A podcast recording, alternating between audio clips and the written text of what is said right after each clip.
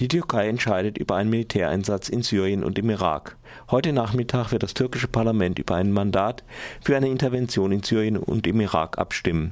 Damit reagiert die Türkei auf den Vormarsch der IS-Miliz in unmittelbarer Grenznähe. Die dschihadistische Miliz belagert seit Tagen die kurdische Stadt Kobane in Syrien. Kurdische Selbstverteidigungseinheiten befürchten, die Stadt könnte bald von der IS-Miliz eingenommen werden sollte das türkische Parlament zustimmen, könnte die Regierung Ausma den Ausmaß des Einsatzes bestimmen sowie türkische Militärstützpunkte an Partnerländer wie etwa die USA öffnen.